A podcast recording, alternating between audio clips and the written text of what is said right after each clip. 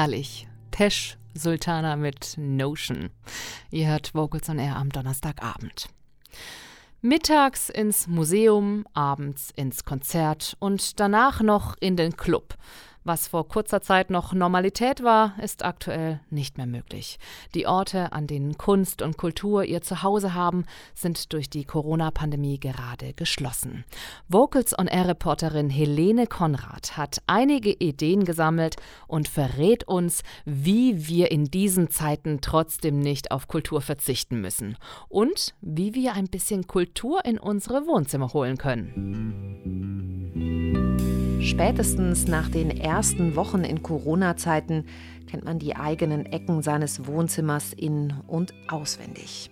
Meines steht in Hamburg und so sehr ich diese erste Zeit genossen habe und mal wieder richtig ordentlich aufgeräumt habe, so groß ist mittlerweile die Lust, statt zum x-ten Mal meine verstaubten Platten aufzulegen, endlich mal wieder auf ein Live-Konzert zu gehen. Findest du auch, dass es jetzt schon viel zu wenig in dir raucht. Glänzen blendet in den Augen. Ja, und wäre nicht Corona, hätte der Hamburger Musiker Herr DK Anfang April sein neues Album in der Astra-Stube vorgestellt.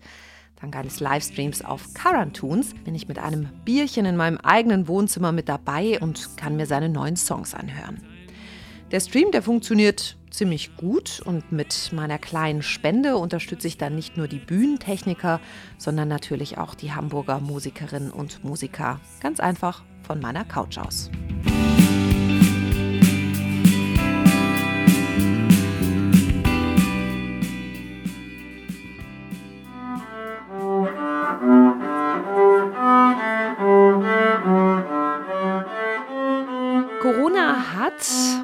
Zumindest was meine Cellokünste angeht, auch sein Gutes. Denn dank der verordneten Kontaktsperre schaffe ich es jetzt endlich mal, abends wieder regelmäßig zu üben. Und trotzdem habe ich bei dem Gequietsche hin und wieder Lust, professionelle klassische Musiker zu hören.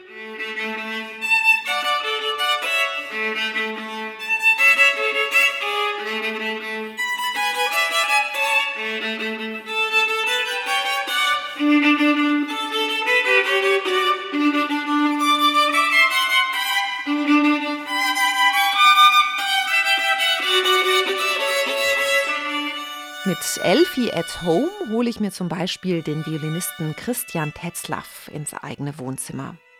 Auf meinem Bildschirm, da kann ich ihn dann sehen, wie er im großen Saal der Hamburger Elbphilharmonie steht und ganz alleine fast ein Solokonzert für mich spielt. Dann kann ich mich ganz entspannt zurücklehnen, denn ich habe ja heute zum Glück schon meine Übung am Cello gemacht. Ja, und unabhängig von einem wechselnden Bildschirm blicke ich natürlich auch seit Corona-Beginn auf die immer gleichen Fotografien und Bilder, die ich in meinem Wohnzimmer aufgehängt habe. Und obwohl sie mir natürlich immer noch gut gefallen, habe ich auch hier langsam das Bedürfnis, mal was anderes zu sehen. Die Museen sind zwar zu, aber dank dem Online-Angebot des Hamburger Bucerius Kunstforums zum Beispiel befasse ich mich auch von zu Hause aus intensiv mit der Ausstellung von David Hockney, die ich mir sowieso anschauen wollte. Dafür zeigt mir die Kuratorin Katrin Baumstark ganz genau, worauf ich beim Hinschauen achten soll und erzählt mir auch gleich ein bisschen was zum Hintergrund des Künstlers zu dem Gemälde für seine Eltern. Auf die Idee kam er, als seine Mama im Krankenhaus lag. Und sein Papa hat sie dann eben immer besucht. Und die beiden waren jahrelang und wirklich sehr glücklich verheiratet. Aber wie das so ist, irgendwann ähm, kommuniziert man nicht unbedingt nur noch verbal, sondern auch nonverbal. Und als sie dann aber im Krankenhaus war und sein Vater vorbeikam, mussten sie auf einmal sprechen und äh, ja, sich wieder unterhalten am Krankenbett und über diese alltägliche Dinge, die sie sonst alle immer geteilt haben, sich austauschen. Und ja, dieses Einfrieren eines Momentes und eben auch ja, die Darstellbarkeit einer Beziehung ähm, hat David Hockney bei My Parents äh, ja, zum Ausdruck gebracht. Nahaufnahmen und Hintergründe zu den jeweiligen Künstlern lassen das Kunstwerk auch im eigenen Wohnzimmer groß werden. Und ich bekomme gleich ein bisschen Abwechslung zu meinen eigenen Gemälden an der Wand.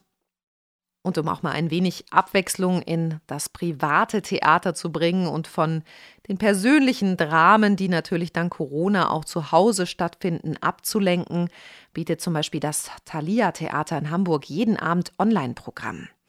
Ob Spielfilme, in denen das Ensemble mitgewirkt hat oder Archivaufnahmen von legendären Aufführungen, es gibt so einiges zu entdecken. Und so kann ich wenigstens für einen Abend die Emotionen mal wieder voll und ganz professionellen SchauspielerInnen überlassen. Geschenke? Und weißt du was? Es waren auch Geschenke. Es sind zwölf an der Zahl, das macht für jeden drei und für dich zwei. Sie waren sportbillig, verstehst ja, du? Aber deswegen müssen wir doch nicht gleich. Wir übertreiben doch, wir müssen übertreiben. Wir verdienen einen Spitzengehalt, wir kriegen einen Haufen Geld, irgendwie muss das Geld doch hin. Ja, aber erst ab Januar. Hm? Erst ab Januar. Ich verdiene ein Spitzengehalt erst ab Januar. Dann müssen wir uns das leihen.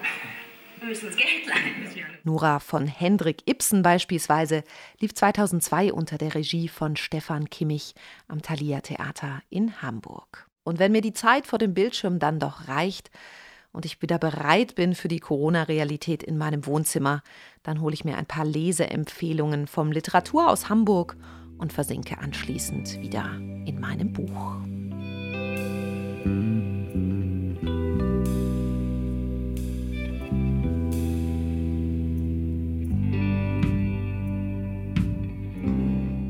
Vocals on Air Reporterin Helene Konrad mit Ideen, wie wir Kultur in unser eigenes Wohnzimmer holen können. Und solltet ihr nicht in Hamburg zu Hause sein, gibt es mit Sicherheit auch Angebote von Museen, Theatern, Konzert- und Opernhäusern in eurer Nähe. Und für diejenigen, die Kultur lieber nur auf die Ohren bekommen möchten, die Podcasts der einzelnen Kulturinstitutionen sind absolut hörenswert. Und absolut hörenswert sind auch unsere Podcasts von Vocals on Air. Die könnt ihr natürlich nachhören und damit beenden wir auch die Sendung. Ich wünsche euch einen wunderschönen Abend und kommt gut durch diese Zeiten. Am Mikrofon verabschiedet sich Nena Wagner.